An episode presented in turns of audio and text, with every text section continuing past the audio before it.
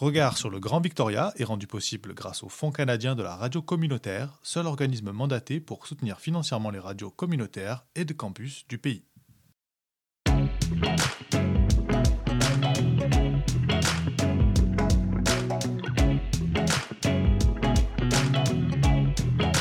Regard sur le Grand Victoria.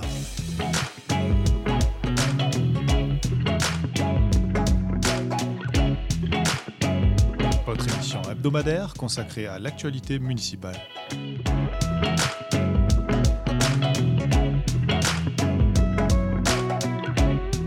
À retrouver tous les mercredis à midi et en rediffusion le samedi à 10h sur les ondes de Radio Victoria 107.9 FM. Mais aussi en balado sur radiovictoria.ca.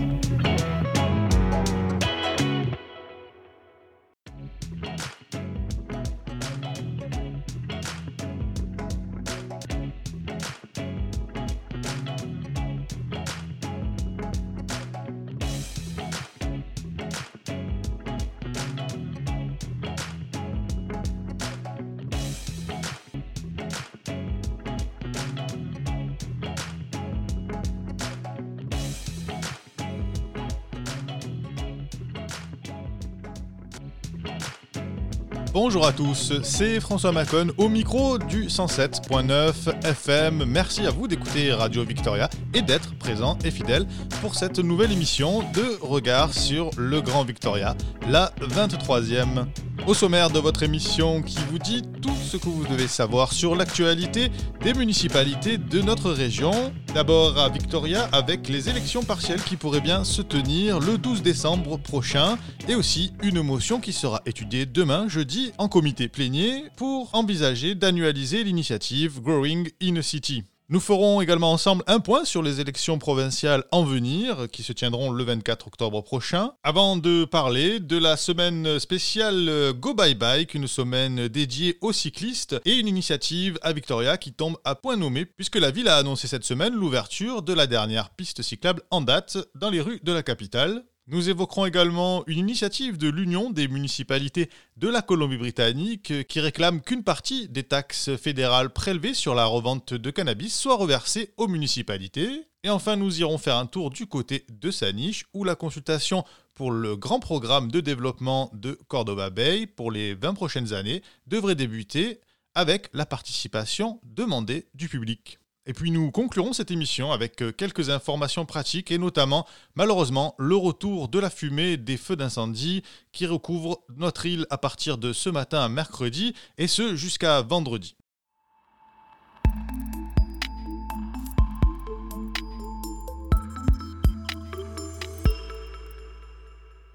Et nous commençons donc ce tour d'actualité par euh, la capitale à Victoria. Demain se tiendra un conseil municipal en session plénière. Et selon un rapport euh, du personnel qui sera soumis aux élus, les élections partielles pourraient se tenir le 12 décembre prochain. Le but de ce rapport est de fournir de plus amples informations conformément aux instructions du Conseil du 17 septembre concernant une motion demandant au personnel de travailler à la reprise d'une élection partielle le 12 décembre 2020 pour combler le poste vacant du Conseil. Lors de la dernière réunion du Conseil du 17 septembre, la planification n'avait pas été achevée et le personnel n'avait pas pu confirmer qu'une élection partielle en décembre pourrait être entreprise avec succès, en tenant compte évidemment des impacts de la pandémie. Depuis deux semaines, le personnel des services législatifs s'est donc concentré sur l'évaluation de la faisabilité d'administrer une élection partielle le 12 décembre prochain et a conclu qu'il était techniquement possible de l'organiser, je cite, sans impact négatif sur le processus. Les élus devraient donc se pencher demain jeudi sur le rapport remis par leur service qui recommande la tenue des élections partielles le 12 décembre prochain. Cette élection vise à pourvoir le siège du conseil municipal de Victoria laissé vacant par Laurel Collins en novembre 2019 après son élection à la députation. Le vote était initialement prévu pour le 4 avril, avant d'être annulé le 18 mars dernier par Selina Robinson, ministre des Affaires municipales et du Logement, pour protéger les résidents de la Covid-19. Neuf candidats sont toujours en course pour cette élection partielle.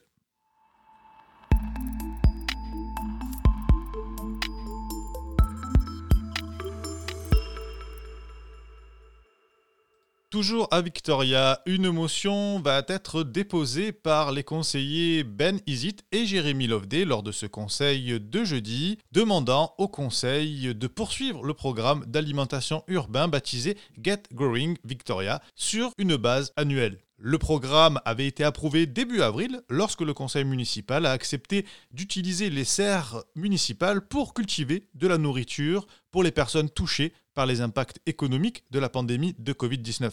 Au printemps, le programme a établi un partenariat avec 42 organismes communautaires à but non lucratif pour distribuer 81 000 semences et plantes à ceux qui n'avaient pas la possibilité de démarrer un jardin sans aide. Des dizaines de milliers de plantes, semences et graines de légumes cultivés par la ville de Victoria ont ainsi été donnés à ceux qui en avaient besoin dans la communauté pendant la pandémie de Covid-19.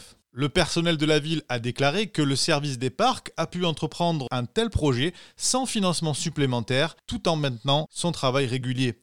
C'est la première fois depuis la Seconde Guerre mondiale que la ville supervisait un tel projet. Toutefois, avant que la ville et le conseil ne votent sur la poursuite de ce projet, le conseil demandera au personnel de faire un rapport sur les résultats du projet de cette année, les résultats en cours, et également sur les implications de la poursuite du programme sur une base annuelle. Les conseillers demanderont également à entendre les autres intervenants et partis pris du programme. Interrogé sur cette initiative, le conseiller Jérémy Loveday a déclaré qu'elle est née de problèmes de sécurité alimentaire pendant la pandémie, mais il pense notamment que nous devrions nous soucier de la sécurité alimentaire tout le temps et pas seulement pendant un temps aussi grave. Pour lui, continuer ce programme est une façon de mieux reconstruire et de renforcer les liens au sein de la communauté. Et concernant le co-signataire de cette motion, Benjamin Isit, et avant d'ouvrir notre page consacrée aux élections provinciales, sachez que le conseiller municipal de Victoria a mis fin hier, par voie de communiqué, aux rumeurs selon laquelle il prévoyait d'abandonner son siège au conseil afin de se présenter aux élections provinciales le mois prochain. Le conseiller Benjamin Ilit a déclaré qu'il soutiendra les candidats progressistes aux élections du 24 octobre, mais qu'il ne se présentera pas face aux électeurs pour un poste de futur député. Selon de nombreuses sources concordantes, M. Isit cherchait à obtenir un siège avec le Parti vert, qui n'a pas encore annoncé de candidat pour les circonscriptions de Victoria Beacon Hill et de Victoria Swan Lake.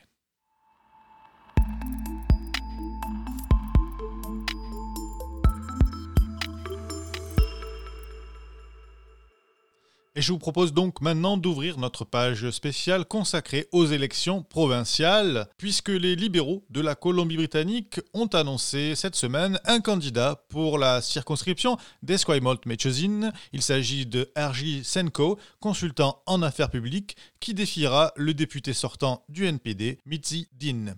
Les libéraux de la Colombie-Britannique qui ont par ailleurs promis d'éliminer la taxe de vente provinciale pendant un an puis de la restituer à 3% s'ils étaient élus. Le chef libéral de la Colombie-Britannique, Andrew Wilkinson, a déclaré au Global Mail que les 11 milliards de dollars de revenus perdus seraient plus acceptables à une époque où les déficits, comme moyen de stimuler l'activité économique, sont la norme. De son côté, le Parti vert de la Colombie-Britannique annonce des candidats pour l'intérieur, mais toujours pas de nouveaux noms pour l'île. La nouvelle chef des écologistes, Sonia Furstenau, a déclaré mardi que le parti sera compétitif à l'échelle de la province, mais qu'il pourrait ne pas avoir de candidats dans chaque circonscription. La leader des Verts, Sonia Furstenau, était d'ailleurs en campagne dimanche sur l'île, tout comme le Premier ministre sortant et leader des néo-démocrates, John Organ. M. Organ était à Duncan dimanche matin promettant de continuer à travailler sur le nouvel hôpital dans la vallée de Covinchan qui, selon lui, ouvrirait dans les prochaines années si le NPD est élu.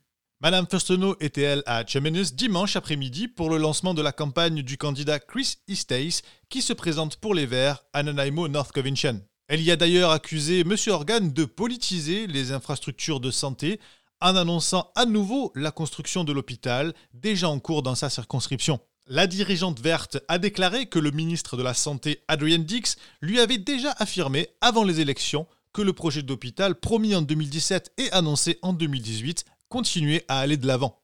Enfin, selon un sondage Research Co, 29% des résidents de la Colombie-Britannique interrogés ont indiqué leur intention de voter par correspondance, alors que 28% prévoient de voter en personne. De plus, 90% des répondants ont déclaré avoir confiance en Élections BC pour superviser de manière prudente et sécuritaire les élections de 2020.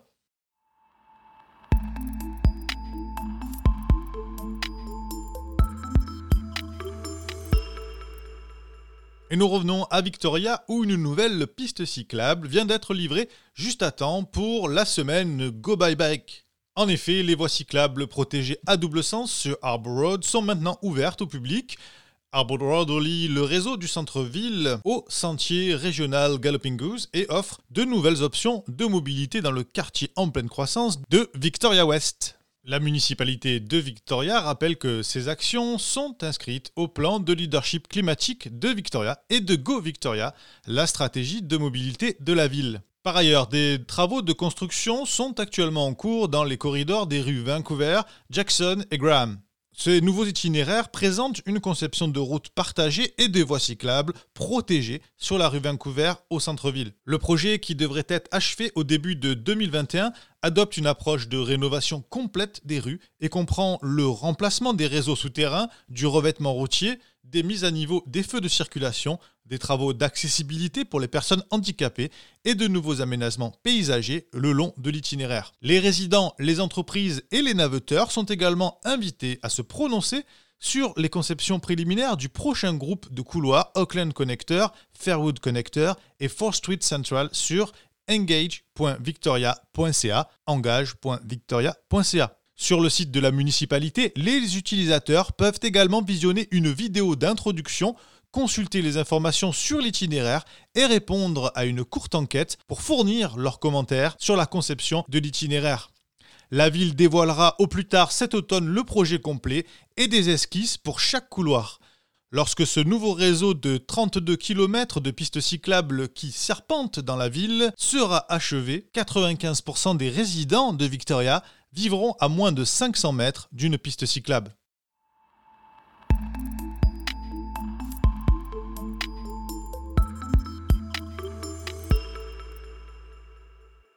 Enfin, nous revenons sur une nouvelle qui pourrait avoir d'importantes conséquences sur le fonctionnement de nos municipalités, puisque le syndicat des municipalités de la Colombie-Britannique veut que la province partage désormais l'argent de la taxe fédérale sur le cannabis. La présidente de l'Union des municipalités de la Colombie-Britannique, Madja Tate, a déclaré que 99% des 189 membres du groupe avaient voté en faveur de cette motion cette semaine lors d'un congrès. Le principal argument avancé par les municipalités est de dire qu'elles ont longtemps engagé des coûts pour réglementer les usages de la substance. Lorsque le cannabis récréatif était illégal, les municipalités assumaient souvent seules les coûts des programmes de lutte contre la drogue et s'occupaient de la réglementation du marché clandestin. Lorsque le cannabis est devenu légal en octobre 2018, les municipalités de l'ensemble du Canada ont dû assumer des responsabilités supplémentaires en matière de règlement et de police et de réglementation des commerces spécialisés. Le syndicat a également déclaré que la quantité de cannabis non médical vendu dans la province avait augmenté considérablement en 2020, atteignant 22 millions de dollars de ventes mensuelles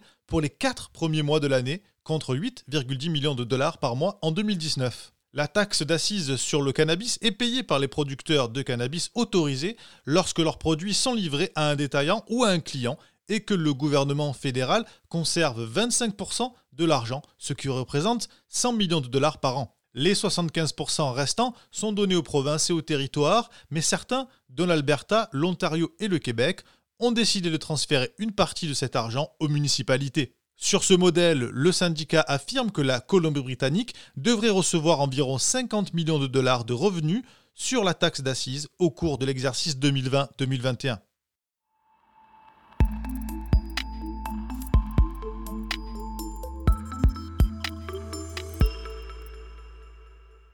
Et nous allons donc maintenant à Saniche où une information importante vient d'être délivrée par la municipalité pour les riverains qui habitent dans la région de Cordova Bay. Saniche annonce donc une série de journées portes ouvertes pour se renseigner sur l'ébauche du plan local d'aménagement de Cordova Bay et faire part de ses commentaires. Les journées portes ouvertes en personne font suite à une journée porte ouverte virtuelle qui est toujours disponible en ligne sur le site saniche.ca depuis juillet 2020. Le projet de plan local de Cordoba Bay a été élaboré avec la participation de la communauté pour gérer l'utilisation des terres et guider les changements dans la baie de Cordoba au cours des 20 à 30 prochaines années. Afin de respecter les protocoles Covid-19, vous êtes invité à vous inscrire en ligne via Sanish Recreation. Un maximum de 10 personnes peuvent assister pendant une période d'une heure à ces portes ouvertes en personne. Des détails sur les procédures peuvent être trouvés sur saniche.ca oblique Cordova. Toutes les informations disponibles lors des journées portes ouvertes peuvent également être consultées en ligne, y compris l'ébauche du plan, le contenu des journées portes ouvertes virtuelles et un sondage communautaire. Les portes ouvertes auront lieu à l'église orthodoxe grecque au 4648 Promenade El Lake les 6, 7 et 8 octobre prochains de 10h à 20h.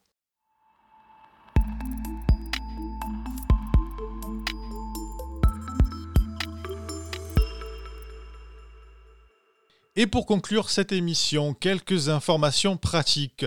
Sachez d'abord qu'à compter d'aujourd'hui, 30 septembre, l'exemption de Transport Canada qui permettait aux conducteurs et aux passagers de rester à l'intérieur de leur véhicule lorsqu'ils étaient garés dans les ponts inférieurs des traversiers de Biciféry, eh bien, prend fin. Vous devez donc quitter désormais votre véhicule et vous rendre au pont supérieur lors de la traversée. BC a également fait savoir qu'ils ont embauché du personnel de sécurité supplémentaire pour rappeler aux voyageurs l'utilisation obligatoire des masques. Enfin, selon Environnement Canada, la fumée des feux de forêt en provenance de Californie devrait atteindre de nouveau l'île de Vancouver d'ici ce matin. L'indice de la qualité de l'air sera probablement d'environ 4 ou 5, ce qui est considéré comme un risque modéré, et ce entre mercredi et vendredi. Environnement Canada recommande aux jeunes enfants, personnes âgées, femmes enceintes et personnes souffrant de problèmes cardiovasculaires ou respiratoires de prendre des précautions en réduisant le temps passé en extérieur.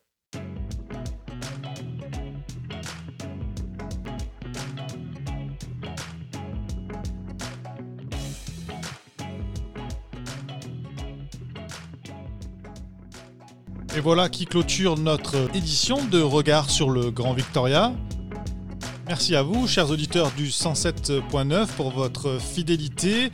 Quant à moi, je vous donne rendez-vous évidemment la semaine prochaine, mercredi à midi, pour une nouvelle émission. Et pour ceux malchanceux qui auraient raté cette euh, première diffusion, je vous donne rendez-vous samedi à 11h pour une rediffusion et bien sûr en tout temps sur notre site internet Radio Victoria où vous retrouvez l'ensemble de la production de regard sur le Grand Victoria. C'était François Macon au micro. Je vous souhaite de passer une excellente semaine et je vous dis à très vite.